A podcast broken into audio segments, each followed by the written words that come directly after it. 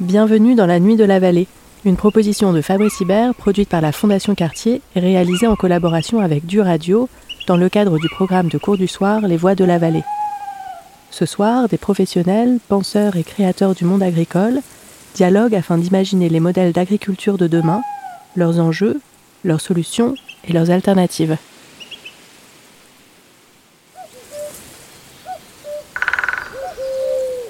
Laure Beaufigeau, fermière et coprésidente de Terre de Liens Pays de la Loire, Gérard Munier, cofondateur du Paysan Urbain, et Félix Noblia, paysan chercheur et porte-parole de Ferme d'Avenir. Se nourrir à la ville et à la campagne, quelle solution pour une transition alimentaire durable?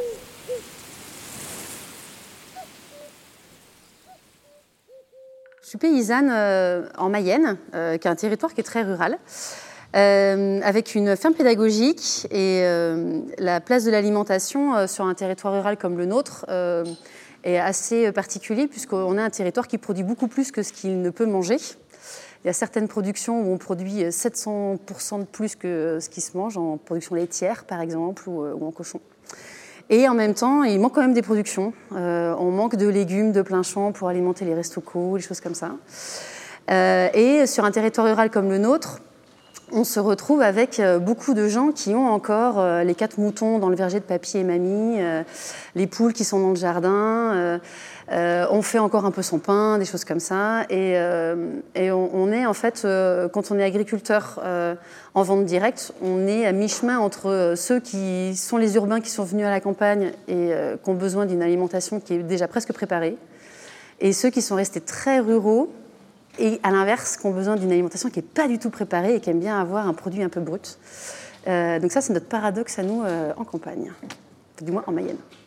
Je voulais partager un petit peu une expérience personnelle, euh, parce que j'ai grandi à la campagne dans une, dans une grande ferme au port de Nancy. Et justement, mon rapport à l'alimentation, c'est que, bah, comme dans toute grande ferme, il y avait un potager familial. Et mon rapport à l'alimentation en tant qu'enfant, c'est justement ce lien très fort entre on cueille, on mange. Et j'ai gardé des souvenirs d'enfance extraordinaires. Euh, les fraises, euh, enfin, les légumes, les fruits qu'on cueille des arbres, etc.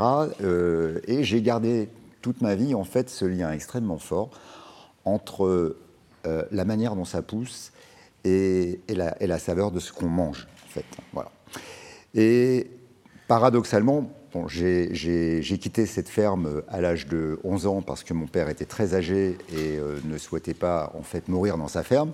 Euh, donc on a émigré en fait aux portes de, la ville de Nancy et j'avais pas conscience du paradis euh, dans lequel je vivais quand j'étais enfant.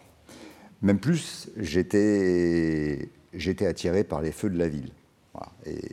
Ensuite, donc, j'ai grandi dans la ville, d'abord à Nancy, puis à Paris, puis dans d'autres grandes métropoles d'Amérique du Sud, et je n'ai connu pratiquement de toute ma vie que des grandes agglomérations.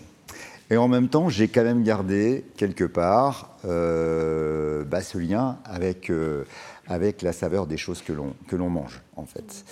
Et, et, je suis un peu désespéré euh, de voir la dégradation de l'alimentation que l'on trouve aujourd'hui. Euh, c'est voilà, triste, je dirais.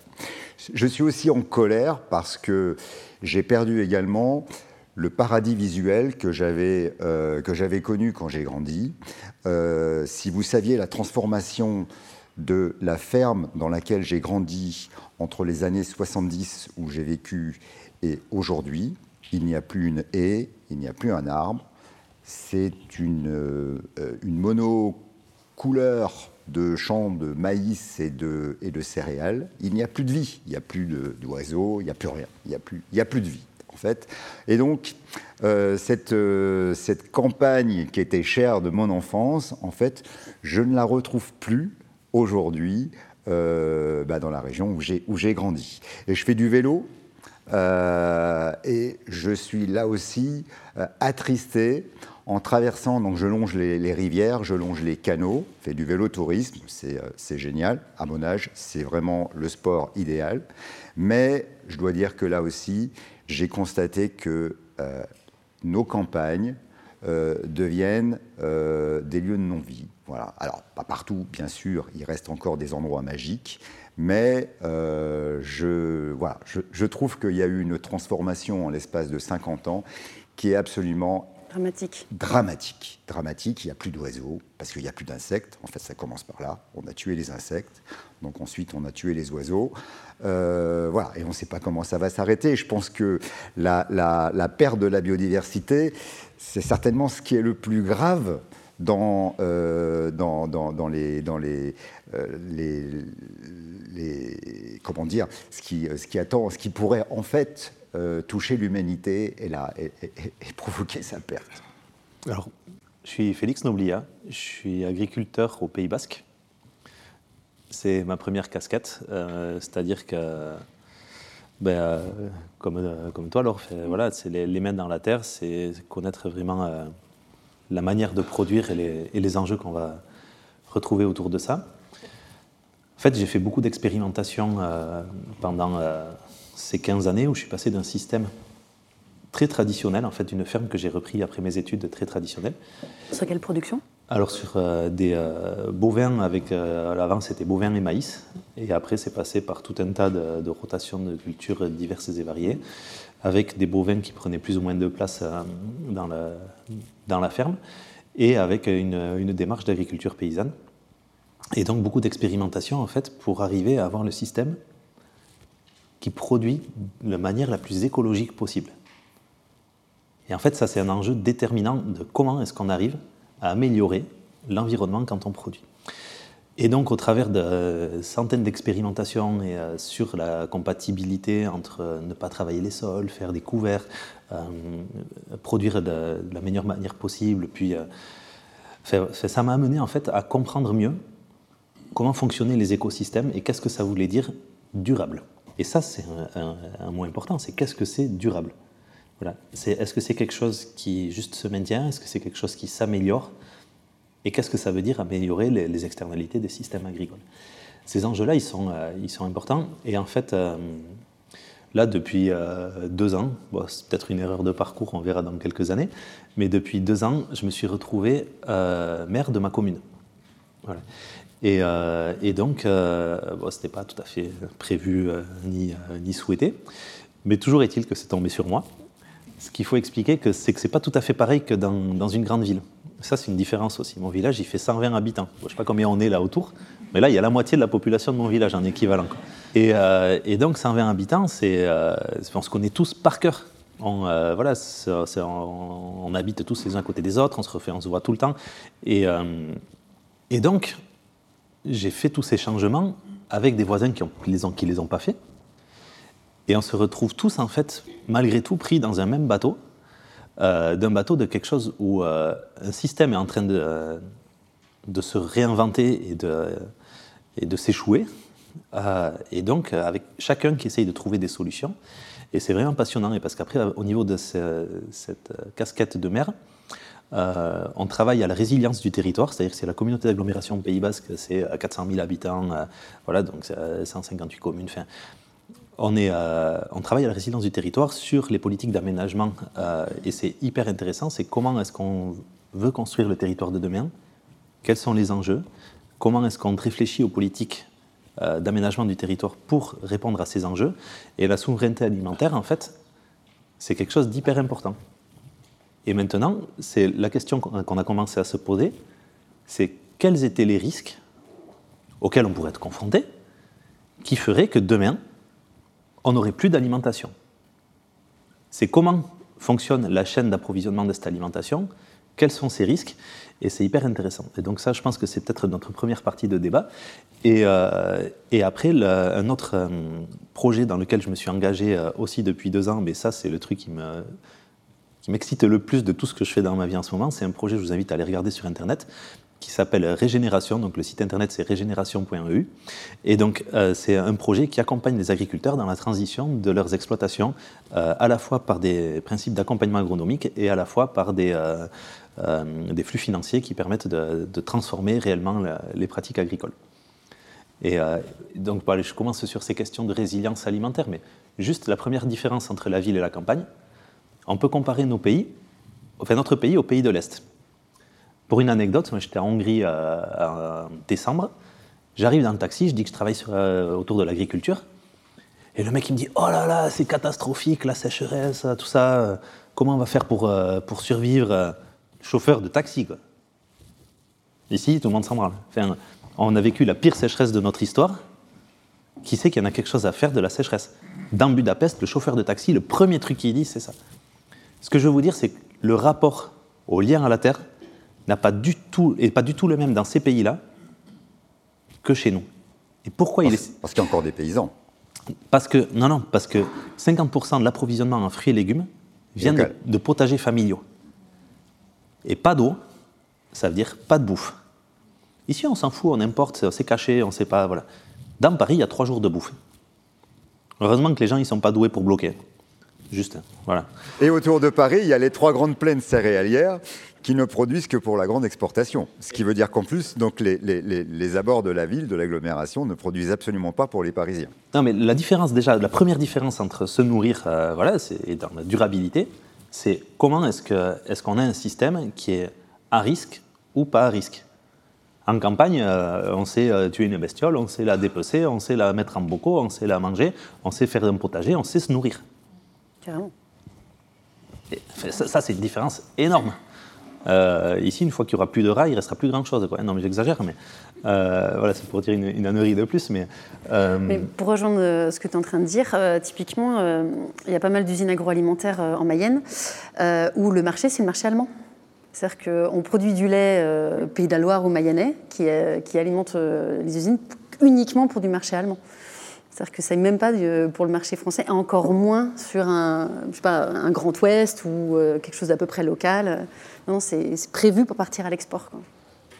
Voilà, mais c'est-à-dire qu'en fait, la relation justement entre un territoire et sa résilience alimentaire, elle est totalement antinomique de notre modèle d'agro-industrie, où en fait, pour lequel d'ailleurs on, est, dans un modèle qui ne fait que s'amplifier, parce qu'en fait on n'a pas du tout aujourd'hui euh, changé d'orientation. Au contraire, on continue à, accélérer la tendance. C'est ce qui expliquait un petit peu Nicolas tout à l'heure, c'est qu'il euh, y a une disparition euh, phénoménale de la population de paysans, et donc aujourd'hui on n'a plus que de très grandes exploitations qui ne travaillent, qui ne travaillent, voilà, que sur des grandes filières d'exportation, et donc en fait on s'éloigne encore plus des bassins de consommateurs qu'on est censé nourrir.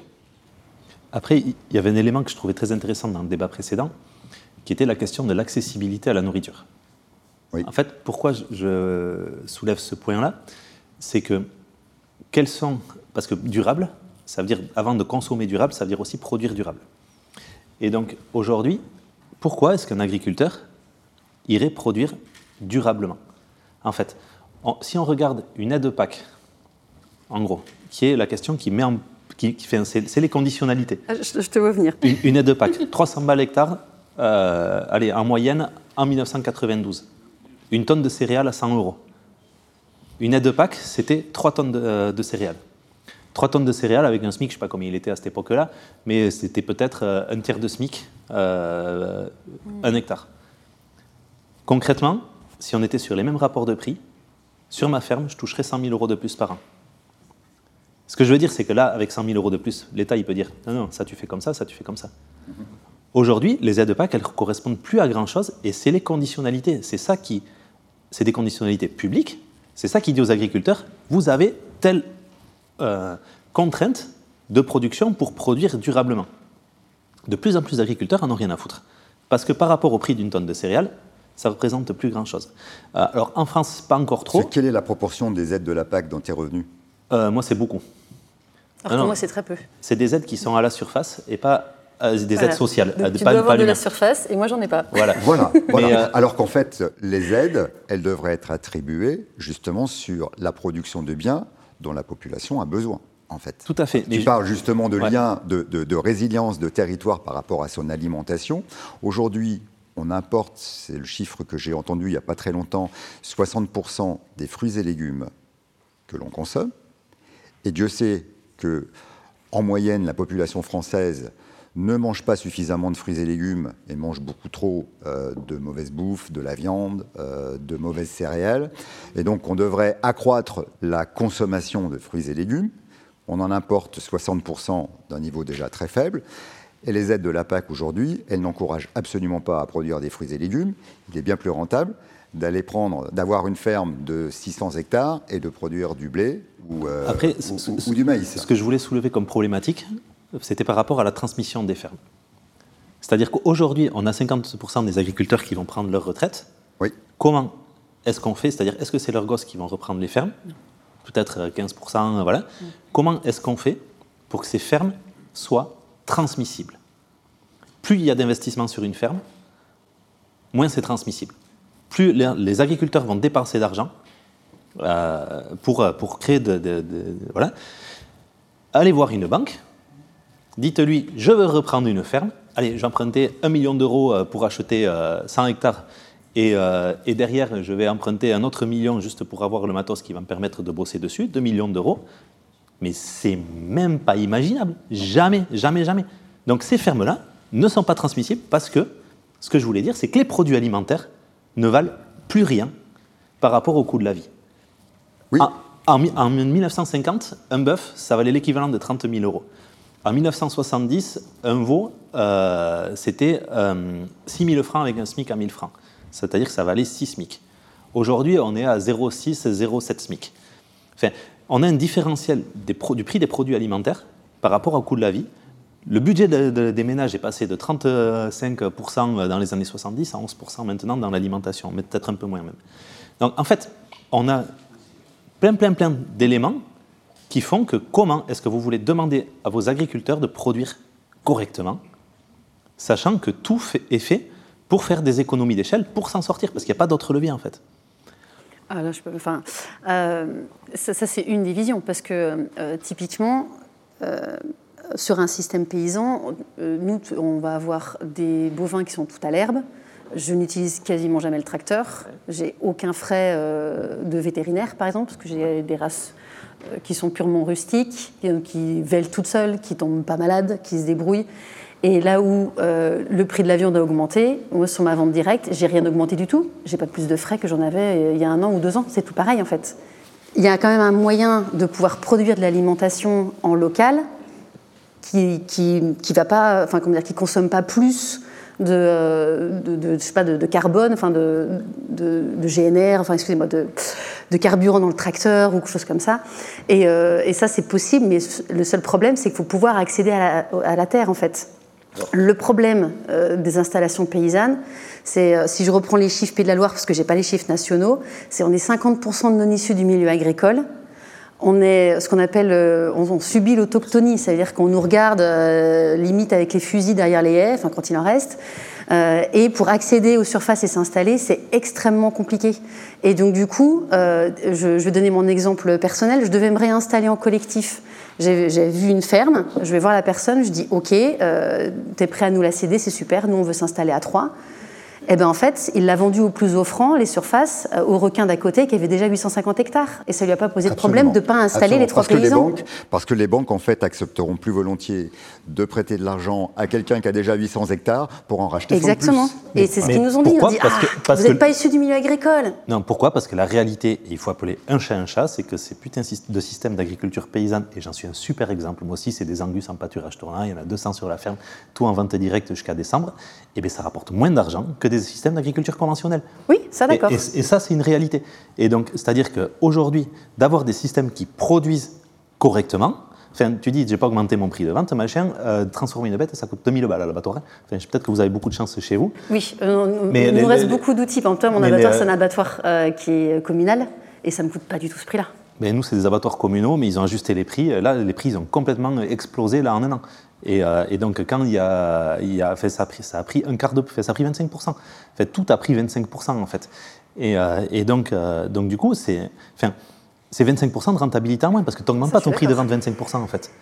Et donc tu devrais, mais sauf qu'en fait tu ne l'augmentes pas. Et, et tes systèmes d'agriculture plus gros, subventionnés avec des aides PAC qui ne sont pas à l'unité de travail humain, mais à l'hectare, ben, font qu'ils sont plus rentables, malheureusement. Et donc du coup, ben, même si en fait la réalité c'est que c'est à la marge, ils sont juste en train de crever aussi, mais euh, pas pareil. Ils, crèvent mais ils sont aidés. Et ça c'est un- c'est énorme problème aussi. En fait il faut bien comprendre ça.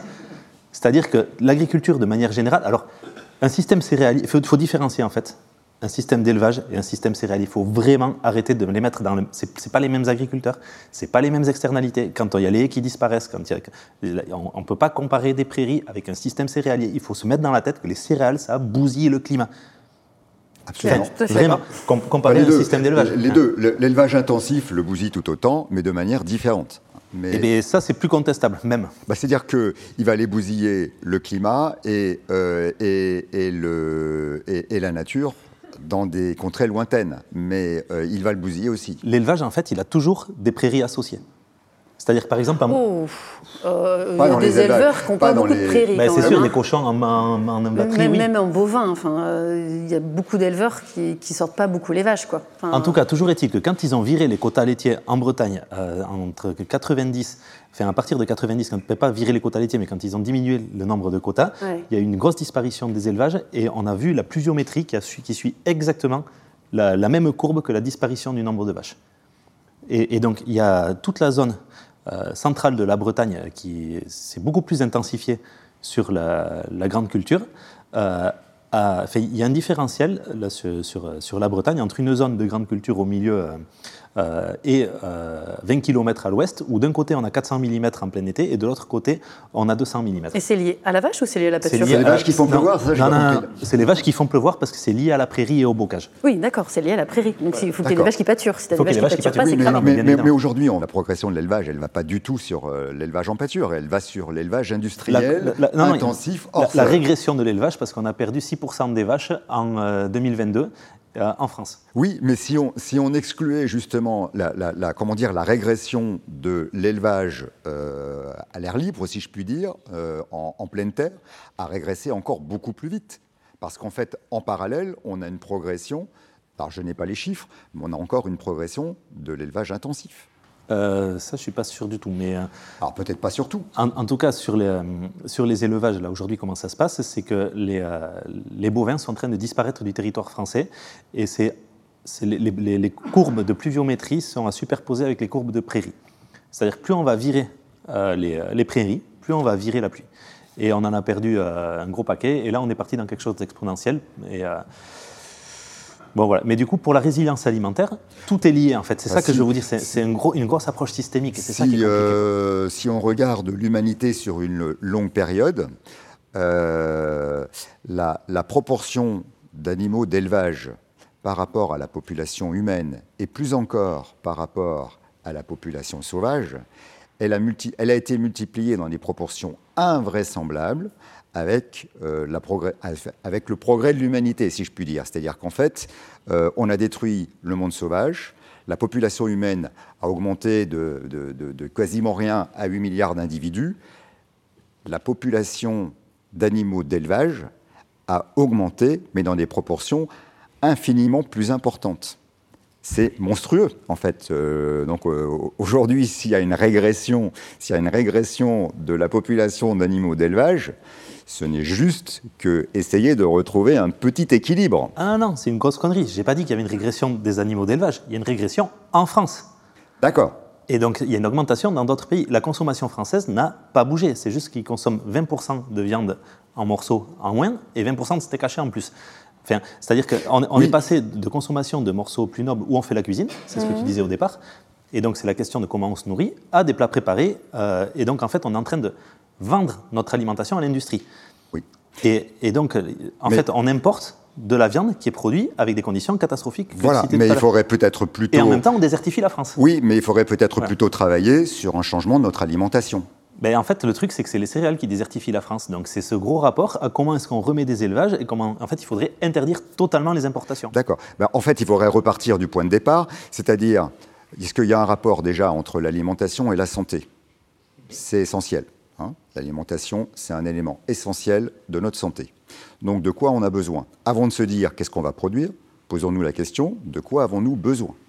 Aujourd'hui, on produit, on ne produit pas l'alimentation qui est euh, nécessaire au bien-être et à notre bonne santé, on produit en fait une alimentation qui permet de générer des profits euh, sur toute la filière agro-industrielle. Donc déjà, il faut commencer par se poser la bonne question, de quoi on a besoin Les fruits et les légumes, aujourd'hui, en France, on en produit de moins en moins. Et on produit en plus euh, de manière de plus en plus dégradée. Donc euh, il faudrait déjà remettre par des politiques publiques euh, l'envie aux agriculteurs d'aller produire une alimentation de qualité et qui est profitable à la santé humaine. Il faudrait aussi euh, revenir euh, sur, euh, sur le consommateur, parce que... Ah oui, le consommateur. Mayenne, 4 PAT, donc 4 projets alimentaires territoriaux. On est super, tout le monde n'est pas couvert, hein. nous, nous, on l'est. Avec des élus qui sont investis, qui, qui viennent voir les agriculteurs. Qu'est-ce que c'est les PAT Projets alimentaires territoriaux, c'est la collectivité qui justement se dit comment on gère la souveraineté alimentaire sur notre territoire. Et donc le PAT de Laval Aglo, donc Laval, c'est bon, la capitale de la Mayenne, mais enfin ça reste pas une très grande ville. Le problème numéro un, c'est comment on éduque les gens à manger. Voilà. C'est-à-dire que quand les AMAP donnent des paniers de surplus à la population des quartiers, ils se retrouvent avec un rutabaga, ils savent même pas ce que c'est, ils savent pas comment ils vont cuisiner et ils le jettent. Ils le donnent aux chats, mais ils n'en veulent pas. Alors on pourra effectivement parler de pédagogie. Ça commence déjà par là en fait, c'est-à-dire que j'arrête pas de dire aux gens qui viennent sur la ferme, c'est vous qui avez le pouvoir, c'est-à-dire que c'est quand vous sortez votre carte bancaire, suivant ce que vous allez décider d'acheter avec, derrière les filières vont, vont, vont être obligées de s'organiser en fait. C'est le cœur du problème. Le cœur du problème, en fait, si on répond à la question euh, comment euh, le lien entre l'alimentation et la transition écologique, le cœur du problème, c'est notre changement de comportement en tant que consommateur. Je suis tout à fait d'accord.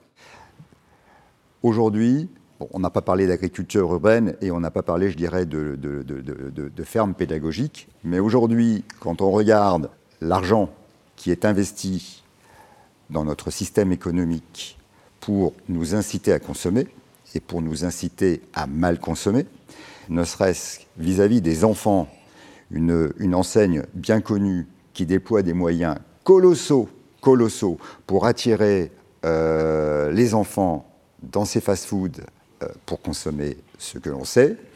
Et nous, on a toutes les peines du monde aujourd'hui à financer nos actions de formation auprès de la petite enfance euh, pour, pour, payer nos animateurs, parce que le, le domaine public n'a pas de moyens à allouer ce travail qui est essentiel, puisqu'en fait, il faut commencer à la petite enfance pour éduquer les gamins. Personne de mon âge, avant de lui faire changer ses habitudes alimentaires, c'est compliqué. C'est compliqué encore. Moi, j'ai commencé un petit peu à bouger les lignes. Je suis devenu euh, ce qu'on appelle flexitarien. Je mange euh, de la viande une fois ou deux par semaine, alors qu'avant, j'en consommais tous les jours. Euh, mais c'est quand même compliqué.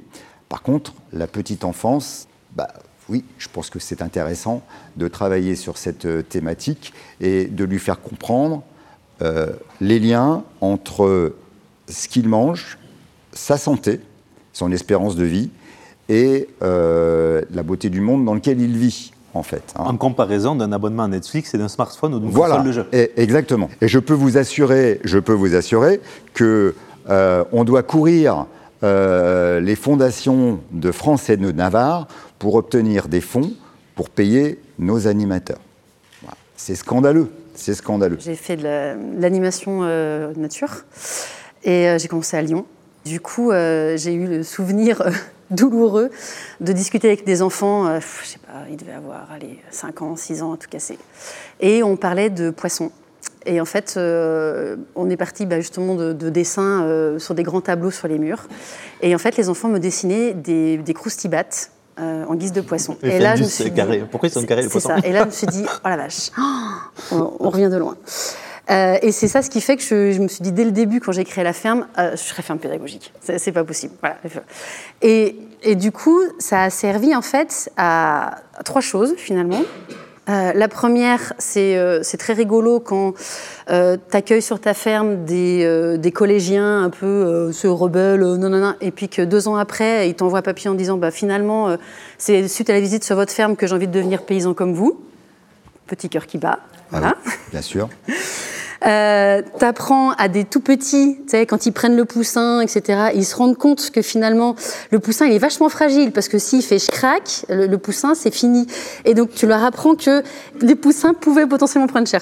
Et, et donc, tu leur apprends que c'est à eux d'être grands, en fait, de faire attention, etc., etc. Et c'est aussi le début des vocations. Et ça, c'était, euh, ça fait vraiment briller Alors, les je, yeux. Je- très je rigolo. rebondis là-dessus, mais alors nous- moi, moi, je- nous- donc notre ferme, elle est en ville, elle est dans le 20e arrondissement, aux portes, euh, les, portes du 20e, avec des, quartiers euh, populaires, des cités, et euh, on accueille des adolescents, des gaillards en fait, des rouleurs de mécanique qui vivent dans leur cité. Eh bien, c'est extraordinaire de voir leur rapport à la nature. C'est quelque chose d'hostile, de sale. Un insecte, ils en ont peur.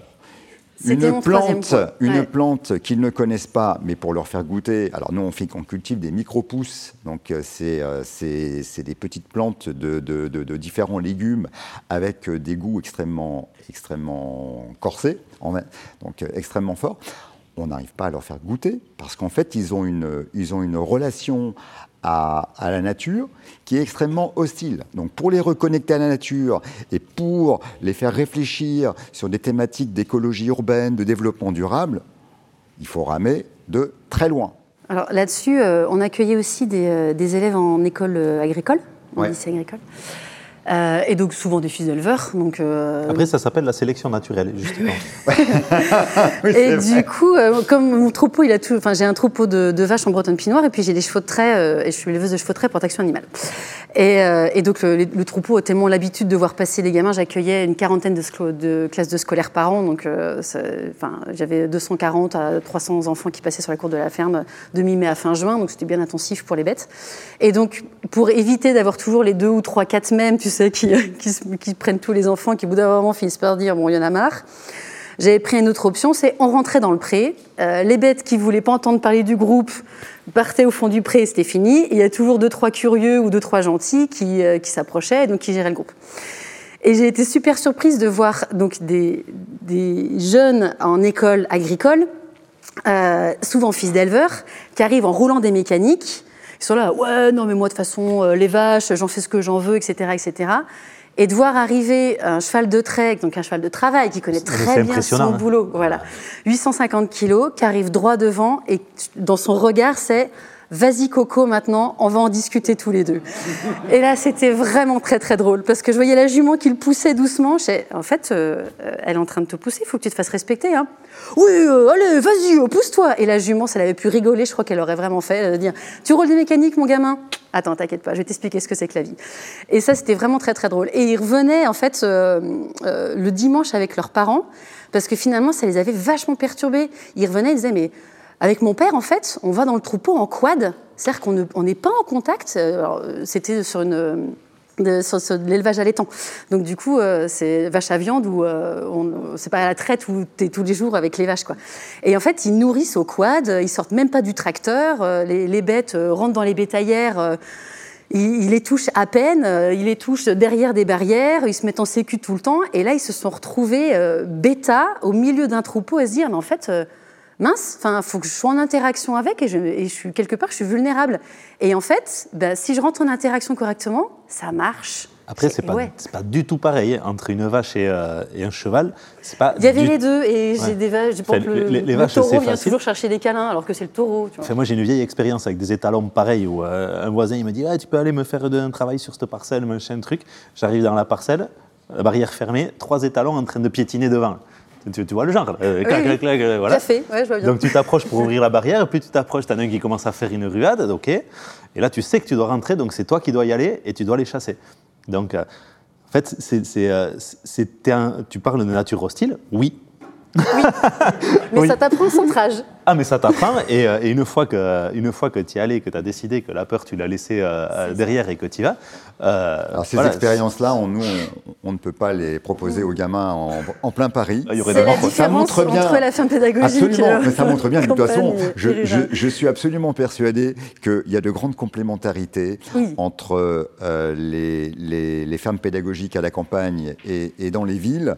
Et euh, euh, de toute façon, on ne pourra jamais dans les villes euh, recréer euh, la magie de la, de, la, de la, nature, de la grande nature, de la campagne, et c'est quelque chose qu'il faut ressentir. Parce que les enfants, en plus, ils arrivent, si tu veux, avec un modèle qui est, le modèle, c'est des livres d'enfants. Et donc, alors moi, déjà, j'ai une ferme qui est très diversifiée. J'avais des abeilles, des poules, des cochons, des vaches, des chevaux de trait. Déjà, tu as de la chance, ils font la différence entre une poule et un cochon, déjà. Et ils sont là, bah t'as pas de mouton euh, alors non, j'ai pas de mouton. Et t'as pas de chef non plus euh, Non plus, non, c'est déjà pas mal. J'en cumule pas mal. Et ils reviennent vraiment avec un schéma euh, très... très... Oui, la ferme qu'ils apprennent à l'école. Ouais, voilà, ouais. Et du coup, c'est aussi le deuxième drame, c'est-à-dire que sur des fermes urbaines, par exemple, qu'on avait bah, sur Laval ou il y à Dijon où j'habitais avant, c'est pas une ferme qui accueille du public, c'est un zoo d'animaux d'élevage qui accueille du public.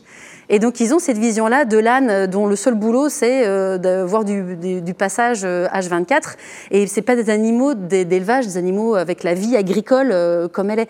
Et ça c'est super difficile pour nous finalement de leur, de leur défaire le schéma. qu'ils ont soit du livre, soit de, la, ferme urbaine qu'ils ont visitée, et de leur dire mais non en fait ce que tu disais tout à l'heure, l'agriculture c'est complètement autre chose quoi. Dans la déconnexion, tu as le drame de Disney c'est l'anthropomorphisme. C'est-à-dire que les animaux, ils sont là pour que tu les bouffes. Enfin, si, non mais si tu les avais et si euh, les gens qui connaissent pas les animaux, euh, voilà, quand tu as un troupeau de vaches ou un troupeau de brebis encore pire, euh, tu sais pourquoi tu les manges quoi. C'est, des fois tu, vas batailler, il n'y a pas de réflexion, il n'y a pas de conscience, voilà, ça joue à l'instinct, tout ça, tout ce que tu veux, mais c'est c'est pas simple en fait. Et puis tu te rends compte en fait que c'est pas, pas ton chien, quoi. C'est pas un animal de compagnie, c'est un animal d'élevage avec qui tu as une super relation, tout ça, tout, ce que tu racontes en éthologie et tout ça. Mais c'est euh, vraiment, euh, c'est pas, pas pareil. En fait, il y a une déconnexion du réel en fait. C'est euh, les gens, ils se battent contre la réalité. C'est les Monty Python, c'est struggle against reality. J'ai une, une, anecdote très très rigolote. Euh, j'achète ma première vache, donc une bretonne pinoire, et euh, le temps que les autres arrivent, euh, bah, pas, de, pas de chaleur, elle était toute seule, donc super compliqué de trouver les chaleurs d'une vache toute seule. Donc bon, je, je laissais faire, mais de toute façon les autres vont arriver, ça, va bien se caler, il n'y a pas de souci. Et donc j'allais la voir tous les jours, parce que c'était un pré qui n'était pas du tout à côté de la ferme. Et je croise une dame en poussette avec un bébé dans la poussette. Le bébé était vraiment pas très âgé. Et elle me regarde et elle me dit Ah, oh, elle est vraiment rigolote, votre petite vache, que Bretonne Pinoire, plus petite race de France, tu sais, les cornes en lyre. Euh. Elle me dit Ah, ben c'est chouette, vous avez du lait Je dis Bah non, non, non, pour l'instant, elle fait pas de veau. Et que je vois dans la tête de la dame qu'il n'y a pas de lien. J'ai pas compris. là, je dis Bah, pas de veau, pas de lait Ah oui, c'est un concept intéressant Ah, bah c'est plus qu'un concept. Et en fait, après, j'ai posé la question à plein de gens. Et dans la tête des gens, une vache, ça fait du lait. Bah, bah, tu tires sur le pied, puis ça fait du lait euh, bah Non, en fait, il faut un veau. Et, et du coup, il y a plein de gens qui se sont dit mais, mais, ça veut dire que vous en faites quoi du veau euh? Ben, bah, En fait, voilà, c'est soit tu manges du veau, euh, soit tu le fais grandir. Si c'est une femelle, elle passera à l'élevage. Et puis si c'est un mâle, nous on les casse, on fait du bœuf de 3 ans et demi. et donc tu le manges quand même. Puis même la femelle, au bout d'un moment, elle est en réforme et tu la manges quand même. Et, et tout ça, c'est complètement inexistant dans la tête des gens.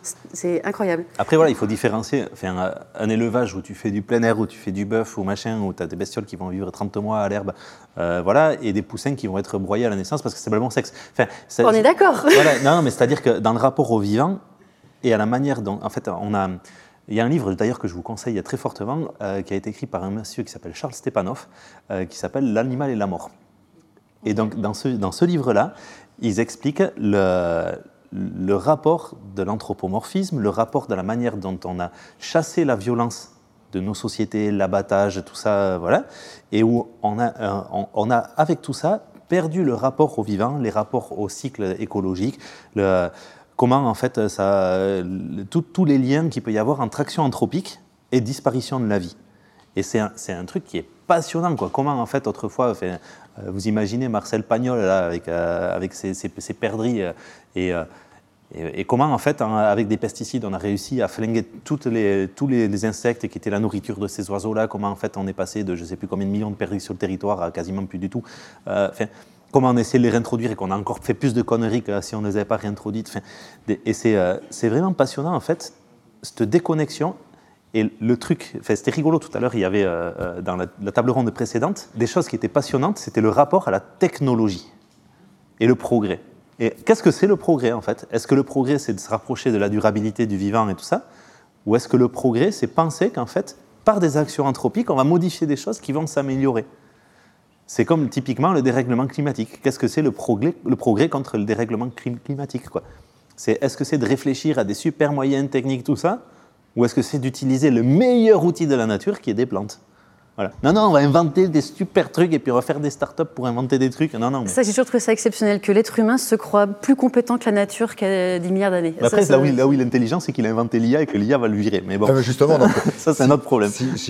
Pour réagir à la, à la, discussion précédente, en fait, euh, euh, moi, je ne suis pas du tout d'accord sur euh, euh, comment dire l'aide de euh, l'intelligence artificielle pour régler nos problèmes d'écologie. De, en fait, l'intelligence artificielle et, la ferme digitale, la, génome, la génomie, etc., sert davantage à renforcer le modèle actuel, euh, de, l'agro-industrie, euh, plutôt que euh, de permettre justement à l'agriculture de retrouver à la fois ses vocations paysagères et de produire une nourriture qui soit saine et au plus près des consommateurs de son territoire. En fait, il y a ça va encore accentuer en quelque sorte le, le phénomène actuel. J'en suis persuadé.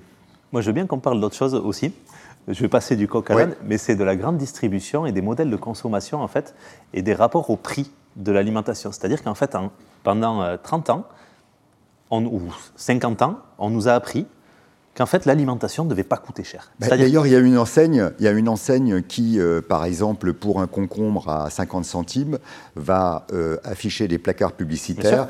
le concombre à juste prix, juste prix juste prix. Ça, je dois dire, à chaque fois, j'ai envie d'arracher les, les, affiches. Il faudrait. C'est monstrueux. Non, mais c'est qu'en fait, là, si, pour moi, si on devait faire quelque chose de juste sur ces trucs-là, l'alimentation, elle devrait coûter trois fois plus cher. Oui, voilà, exactement. C'est un facteur 3, et vraiment, à 2,5, 3. Ça, c'est un premier truc. Par contre, effectivement, euh, il y a des gens qui ne pourraient pas faire trois repas par jour et ils n'en seraient plus qu'à un. Et donc, il faudrait vraiment qu'il y ait un gros système de banque alimentaire pour les très faibles revenus et qu'après, le reste, ben, l'alimentation soit à son juste prix. Parce que et interdire de la communication sur le prix par les enseignes publicitaires. Parce que ça, ça, ça met dans la tête des gens que l'alimentation. En fait, un concombre égale un concombre, une côte de bœuf égale une côte de bœuf. Mais c'est faux. Tu rajoutes des lignes. C'est-à-dire que si vous achetez ce concombre qui est vraiment pas cher vous allez mourir dix ans plus tôt. alors, Oui, ou alors du coup, euh, vous allez coûter tant de plus pour dépolluer l'eau qu'aura servi A, et ensuite vous coûterez tant de plus en médicaments pour vous soigner d'eux. Euh, voilà, tout derrière. Mais parce qu'en fait, par exemple, le bio, là, le bio, il est en train de s'effondrer totalement, tout ça. Et le bio, il s'effondre parce que les gens, ils ont juste zapper un truc, c'est que bio, ça veut dire sans pesticides, et ça veut dire aussi dans des sols qui sont amendés avec des fertilisants organiques.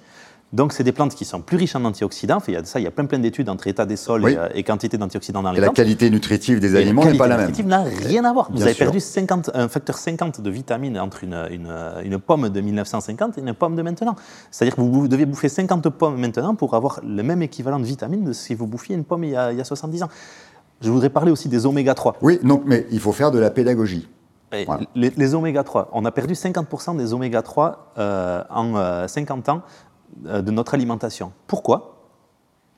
Parce que les bovins et les, enfin, les herbivores de manière générale bouffaient de L'herbe, voilà. Et maintenant, les herbivores, ils bouffent des graines. De l'herbe, mais euh, de l'herbe à 200 espèces par, euh, différentes dans la pâture. Et pas maintenant, quand on les sème à, 3 ou 4, euh, c'est le bout du monde. quand, tu vas avoir une semence et que tu as 20 espèces, on te regarde genre, oh, elle est chiante, elle, elle veut mettre des espèces différentes dans sa pâture. Je suis d'accord, mais ça joue un peu. Mais comparé à des graines, ça Rien, à, voir.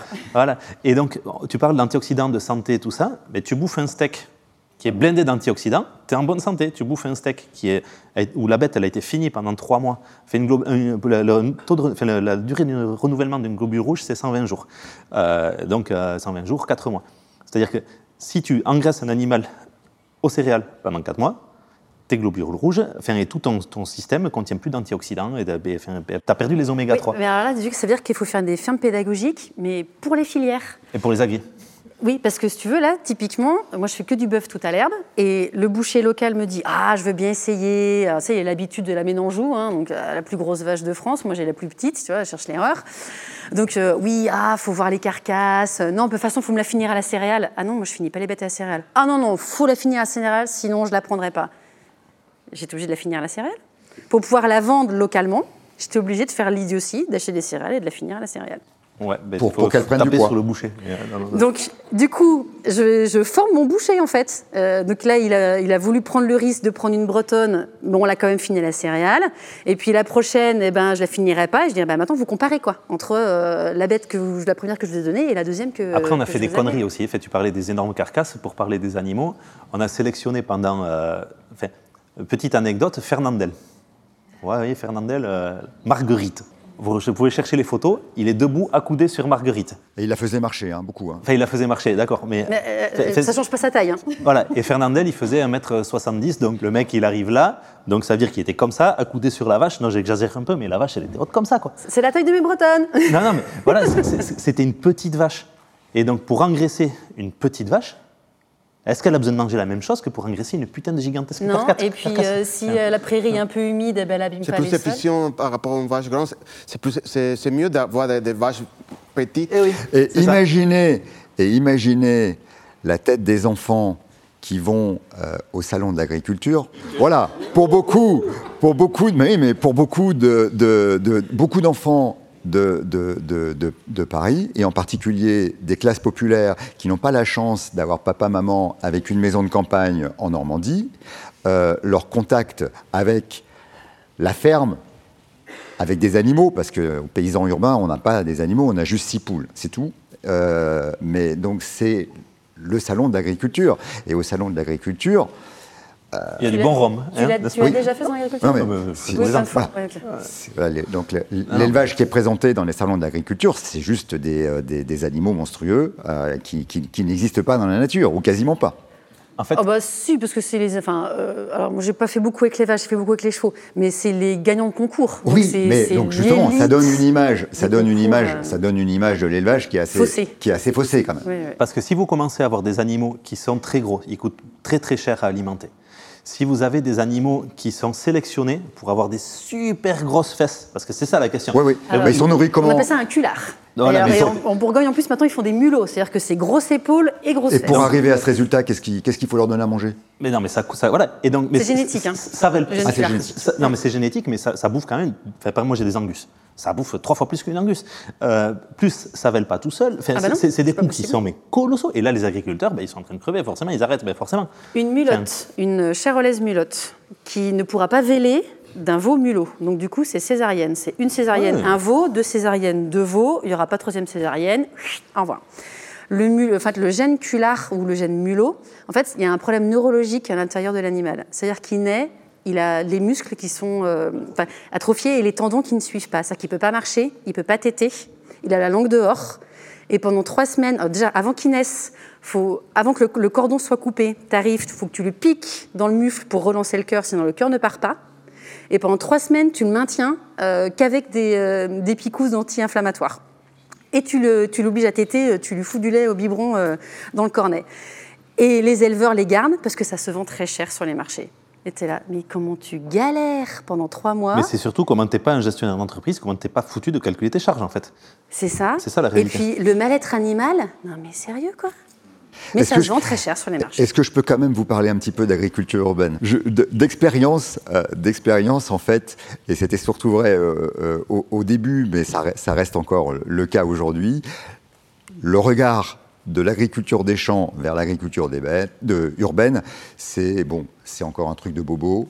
Je voudrais essayer de vous convaincre aussi que l'agriculture urbaine, modestement, peut aussi avoir, euh, je dirais, ses utilités. hein, voilà. Alors, Enfin, moi je suis convaincue, mais euh, Moi, je suis bien convaincu. L'agriculture urbaine, bien sûr, elle n'a pas vocation à nourrir les villes. Hein. C'est-à-dire que tous ceux qui ont effectivement ce discours, je pense que c'est pas sérieux. Mais euh, ça a quand même euh, la possibilité de rendre beaucoup de services euh, aux villes. D'abord, de reconnecter aussi les gens à la nature, c'est important. De susciter des vocations. Euh, on a un lien, nous, avec euh, l'école du Breuil, euh, qui est euh, euh, une école qui euh, dispense un BPREA à Vincennes, euh, qui a été montée d'ailleurs par la ville de Paris, euh, et qui forme de jeunes agriculteurs. Alors ça peut être des jeunes agriculteurs urbains, mais c'est aussi de plus en plus des agriculteurs des villes. Et euh, on les accueille en stage, euh, et on suscite des vocations. Voilà. Et ben, un des enjeux quand même, c'est de, de, donner envie à des jeunes urbains d'aller réinvestir les campagnes pour, pour recréer une agriculture urbaine différente de celle qui aujourd'hui empoisonne nos campagnes. C'est bien sûr faire de l'éducation aux enfants. Euh, et en particulier, nous, on travaille beaucoup avec la petite enfance. Et euh, une petite enfance euh, de milieux défavorisés qui n'a pas eu le bonheur de grandir à la campagne. Et de la même manière que il faut à la petite enfance la mettre en contact avec le beau à travers de la culture, il faut aussi la remettre en contact avec le beau à travers la nature. Et on peut, en ville, créer des lieux d'émerveillement euh, où on peut se réémerveiller de la nature, même à l'échelle de la ville. C'est quelque chose qui est important. Et le modèle du paysan urbain, et en particulier euh, de notre projet de la ferme de Charonne dans le, dans, dans, le 20e arrondissement, euh, c'est d'en faire un lieu d'émerveillement, pas seulement pour les enfants d'ailleurs, mais pour l'ensemble du public du territoire, euh, qui, s'est déconnecté de la nature. On a également une plus-value sociale extraordinaire. La ferme du paysan urbain, c'est 35 salariés, avec beaucoup d'emplois pour des personnes qui étaient en difficulté. Et l'agriculture, donc là, on est quand même une ferme productive. On produit des micro-pousses, on produit des fleurs comestibles, on produit euh, des plants, euh, on produit des fleurs à couper pour utilisé en, bouquet. Alors bien sûr, c'est une production qui, euh, à l'échelle d'une ferme euh, à la campagne, euh, est modeste. 35 salariés Mais tout de même, 35 salariés. Et on n'a pas les subventions de la PAC. Alors on a des aides à travers l'insertion, puisqu'on est effectivement, on a une, une convention avec, avec l'État pour, pour l'insertion. Et ça fait un million d'euros de chiffre d'affaires, ça? Alors ça en fait un peu plus de la moitié. Un peu plus de la moitié. Voilà. Donc c'est effectivement euh, les... Mais dans les 35 salariés, il y a aussi euh, des salariés euh, qui se consacrent à des activités d'animation, de pédagogie, hmm. donc qui ne sont pas dans la production. Et donc vous, facturez, les, vous facturez les prestations, enfin les, et, donc là, pédagogique. Malheureusement, il n'y a pas beaucoup de prestations à facturer, puisqu'en fait, les écoles n'ont pas d'argent. On est obligé d'aller chercher de l'argent auprès des fondations. D'accord. Voilà. Mais en revanche, la production agricole, elle couvre l'ensemble des coûts liés à l'activité productive. Donc on peut aussi développer un modèle d'agriculture urbaine euh, soutenable, sustainable, j'allais dire, donc soutenable, euh, y compris économiquement. Euh, et donc il y a une plus-value sociale qui est considérable, parce que au-delà de ces créations d'emplois, et la, culture de micro-pousses, et je dirais l'agriculture urbaine en, général, est un formidable levier pour remettre des personnes en confiance et en estime de soi. On a, on a eu, euh, à travers donc, cette expérience, qui ça fait maintenant six ans qu'on euh, a développé le, paysan urbain, donc on a déjà vu passer pas mal de gens, des gens qui ont, euh, qui ont été en chômage longue durée, des gens qui ont fait des burn-out, des gens qui sont en situation de handicap, et on a, on a constaté des transformations extraordinaires à travers justement cette reconnexion, alors à la fois par le travail en équipe, mais aussi euh, le, travail au contact du vivant, euh, le, euh, semer, entretenir des plantes. alors on a des cycles très courts, hein, parce qu'en fait la micro-pousse, c'est la première double feuille qu'on obtient après germination de la graine. Donc ce sont des cycles qui peuvent durer une, deux, trois, quatre semaines. Donc on voit forcément le résultat de son travail. Sur cette chose-là, je, voulais je me posais la question, vous êtes plutôt en lumière naturelle et plutôt en chauffage comment alors? Alors, on est en lumière naturelle, donc une partie sous serre et une partie euh, en jardinière à l'extérieur, euh, pas de lumière artificielle. Un chauffage extrêmement raisonné, c'est-à-dire qu'en fait on a comme une sorte de, euh, chauffage au sol, mais sur les tables de culture, alimenté donc par un réseau d'eau chauffé par une pompe à chaleur qui se trouve à l'extérieur de la serre. Donc en fait, on arrive à avoir une consommation très douce d'énergie pour euh, simplement mettre nos cultures hors sol et pouvoir produire toute l'année. Parce qu'en fait, effectivement, il faut que l'entreprise elle puisse donner du travail toute l'année à ses salariés. On a également, et ça c'est une ressource extraordinaire, on a un nombre de bénévoles euh, importants qui viennent à la ferme, toutes sortes de profils, des jeunes retraités qui s'ennuient, des, des personnes qui sont en reconversion et qui s'interrogent sur comment redonner du sens à leur carrière professionnelle. Et là, je reviens justement donc à la thématique de susciter des vocations. Et là aussi, il est passé un certain nombre de personnes qui aujourd'hui se sont réinstallées à la campagne, dans l'agriculture. Voilà. Donc euh, il y a toute cette euh, dimension, si vous voulez. en fait, on a conçu notre, notre modèle d'agriculture urbaine en se disant quels sont les services que l'on peut rendre à notre territoire? En fait, c'est très important d'être inscrit dans son territoire. J'ai une question encore vous avez parlé des bénévoles euh, en nombre très important. Ça représente quelle charge, euh, enfin de, quelle, masse de travail en termes de volume horaire effectué par ces bénévoles? Euh, parce qu'en fait, pourquoi je, pose cette question-là? Parce qu'on est en train de basculer sur l'agriculture française aussi, d'un modèle d'agriculture familiale bénévole, avec le papa, la maman et le grand-père et machin, qui bossent gratos, parce qu'il faut bien expliquer, qui permet aux gens d'avoir de l'alimentation qui, est, qui coûte deux fois moins cher que. Enfin, non, mais la réalité, c'est ça. Ah, Tout à fait. Donc, et pourquoi tu es en train de perdre ton agriculture en France? Parce que ta, rentabilité n'est plus du tout en face euh, des, nouveaux modes de production où il n'y a plus les vieilles générations sur les fermes. Et voilà. À quoi ça correspond en termes de, volume de travail euh, par rapport aux 30 salariés? Est-ce que c'est le double? Est-ce que c'est le triple? Est-ce que c'est le quadruple? Non, c'est, euh, on va peut-être dire 10% de la charge de travail qui peut être assurée par des bénévoles. Mais c'est un enrichissement considérable parce que le bénévole, il arrive aussi avec, euh, avec, ses expériences. Euh, il y a, euh, ça, participe, si vous voulez, à la mixité sociale qu'il y a sur le, sur le site. donc c'est quelque chose de particulièrement enrichissant. J'avais fait, j'avais fait une expérience en, en, 2008 à Tokyo, où j'avais imaginé faire dans tout Tokyo semer des fruits et des légumes en 2008. Et en fait, vous savez, dans les, à Tokyo, quand un bâtiment est en, euh, se vend, on le détruit, on le laisse en jachère pendant plusieurs mois, pendant 9 mois, 10 mois, 1 an. Et puis après, on le, on le reconstruit. Et en fait, on avait négocié avec 20 lieux comme ça dans Tokyo. Et on avait fait 20 jardins. Ça peut être une fausse bonne idée. S'il n'y a pas de métaux lourds, c'est bien. Euh, de toute façon, ils font très attention à ça, et puis ils dépolluent beaucoup, les Japonais.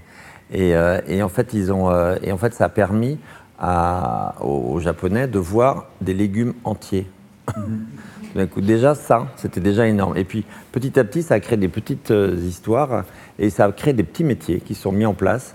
Et euh, ils, faisaient, ils, concevaient des, soupes, des dîners, des choses comme ça. Puis après, l'année suivante, on trouvait dans tous les magasins de Tokyo Centre, de tous les magasins, des petites serres disponibles pour que les gens puissent avoir leur petite serre chez eux. Hein, donc ça, moi, je, je pense que l'agriculture et le vivant en général, ça crée aussi plein de petits métiers qui sont inattendus c'est ça que j'aime bien dans, le, dans, dans la Je voudrais rebondir là-dessus. Euh, le, mouvement des Inquedible Eatables, qui est né en Angleterre et qui s'est développé, en fait, qui a essaimé un petit peu euh, dans toute l'Europe. Et, qui s'est développé en particulier avec les jardins partagés euh, que, l'on trouve dans les grandes agglomérations en, France. c'est quelque chose qui participe justement à ce changement de paradigme dans la, dans la, dans la vision de la, de la consommation de notre rapport à l'alimentation. Et c'est quelque chose d'extrêmement important. Alors bien sûr, euh, c'est le colibri, hein, ça, participe, ce sont des micro-actions, mais ça participe, je dirais, au changement de comportement. Euh, est-ce que tu as des problèmes de vocation agricole sur ton territoire? Parce qu'en Mayenne et en Pays de la Loire, c'est la catastrophe. C'est-à-dire qu'on a des fermes à transmettre, mais il n'y a personne pour les prendre. Et là où je rejoins entre le rural et l'urbain, c'est que euh, typiquement sur euh, les Pays de la Loire, c'est, enfin, la Mayenne encore plus que sur le, reste des Pays de la Loire, on est à plus de 50% des non issus du milieu agricole, et ils sont pas seulement pas issus du milieu agricole, ils sont clairement issus des milieux urbains et complètement surdiplômés. Et du coup, une des casquettes, parce que alors, là, je viens avec trois casquettes. Je suis paysanne, coprésidente Terre de Liens Pays de la Loire et je travaille aussi pour une SIAP, donc une coopération d'installation en agriculture paysanne. Donc, mon boulot, c'est d'installer des paysans sur les espaces tests agricoles, enfin, avec des espaces tests agricoles. Et, euh, un des outils qu'on développe avec la SIAP, c'est justement de pouvoir aider ces non-issus du milieu agricole pour qu'ils arrivent euh, à comprendre euh, la réalité de l'agriculture, alors du coup rurale en l'occurrence, et puis qu'ils restent installés et qu'ils comprennent comment ça fonctionne avec des paysans référents et un groupe d'appui locaux autour d'eux. Donc voilà, ma question elle est, est-ce que tu as ce problème-là sur ton territoire? Ben, En fait, j'ai la chance de venir du Pays Basque, qui est peut-être le territoire français où il y a le plus d'installations. Pourquoi? Le climat Non, non, c'est le militantisme, monsieur. Oui. Euh, c'est vraiment une grosse différence. C'est euh, pourquoi? C'est qu'en fait, euh, c'est un territoire donc où l'agriculture paysanne se bat, se bat de plus en plus et montre qu'elle se bat et donne envie aux jeunes en fait. Elle donne envie aux jeunes par de la pédagogie, par des salons qui montrent les produits issus de l'alimentation. il y a pourquoi, par exemple, une anecdote à la mais pourquoi avec le Covid, l'hôpital de Bayonne n'a absolument pas bougé? Ici, pourquoi on est dans la pire zone du Covid de France, euh, enfin, les, zones où les gens ont été le plus malades? Ben, C'est ce, rapport à l'alimentation et à la manière. Enfin, c'est pas que les gens sont, avec une promiscuité très importante, mais c'est aussi ce rapport à l'alimentation. Et comme le Covid a été vraiment une maladie sociale, ben, au Pays Basque, les gens mangent super bien avec des produits issus d'une agriculture de qualité. Et bien, du coup, euh, beaucoup d'antioxydants, plus euh, le fait d'être moins, euh, enfin, avec, avec, un niveau social où il y a beaucoup plus de cuisine qui est faite et, et, des gens qui savent cuisiner, qui savent transformer des produits, tout ça, ben, il y a quand même beaucoup, beaucoup, beaucoup moins de conséquences. Enfin, les gens sont en bien, bien meilleure santé de manière générale. Sur la question de l'installation, oui, les fermes, enfin, je crois qu'on est à, deux tiers de reprise de ferme, ce qui est colossal, mais parce qu'aussi, ah bah oui, non, mais parce, parce qu'on a aussi la brebis laitière. C'est-à-dire que c'est encore possible, enfin, avec une moyenne de ferme de 25 hectares, voilà, la brebis laitière sur un territoire particulier avec une AOC qui permet de maintenir des prairies, donc de maintenir de la pluie, qui permet de, enfin, même si euh, c'est en train de basculer, mais je vous réexpliquerai dans la conférence tout à l'heure pourquoi, euh, qui permet de maintenir, euh, voilà, enfin, il y a quelque chose dont on n'a pas parlé du tout, c'est la ville. Mais la ville, c'est que c'est des gens qui ont foutu le camp de la campagne. Enfin, la disparition de l'agriculture, il y a, un peu plus de 50 ans, c'était 90% de la population qui était agriculteur. Cette disparition de l'agriculture, alors effectivement, on ne voudrait jamais revenir aux conditions de production et de travail euh, d'il y a 70 ans, pardon, de 1950, mais cette disparition de l'agriculture, c'est que euh, c'est la disparition de la vie des villages, en fait. Moi, dans mon village, on est 120 habitants, on a perdu 10% de la population en 10 ans. Alors, et, il y avait 1500 habitants autrefois. Absolument. On, peut pas, euh, on ne peut pas arrêter ce mouvement de, de, l'exode vers, vers les villes. Ah si, il va falloir l'arrêter parce que sinon on ne produira plus. On peut essayer effectivement de repeupler les campagnes. Moi, je voudrais juste donner une, comment dire, une idée euh, qui va faire bondir euh, beaucoup de monde en France, hein. mais c'est que l'immigration, l'immigration, et en particulier l'immigration en provenance des pays du Sud, de gens qui viennent de la campagne, euh, pour lesquels on a détruit en fait leur milieu naturel, leur climat par l'action des pays riches, en fait, eh bien, euh, ces, personnes qui sont poussées à émigrer des pays du Sud vers les pays du Nord, on pourrait peut-être, on pourrait peut-être essayer de euh, les inclure dans le, le, repeuplement de nos campagnes et ils auraient certainement beaucoup de choses à nous apprendre dans leur méthode euh, d'agriculture dans leur méthode pour être beaucoup plus résilients euh, voilà, par rapport au changement climatique. La Nuit de la Vallée est une proposition de Fabrice Hibert, produite par la Fondation Cartier et réalisée en collaboration avec Du Radio, dans le cadre du programme de cours du soir Les Voix de la Vallée. L'ensemble du programme sera à retrouver en écoute sur les principales plateformes de podcast et sur les sites de la Fondation Cartier et de Du Radio.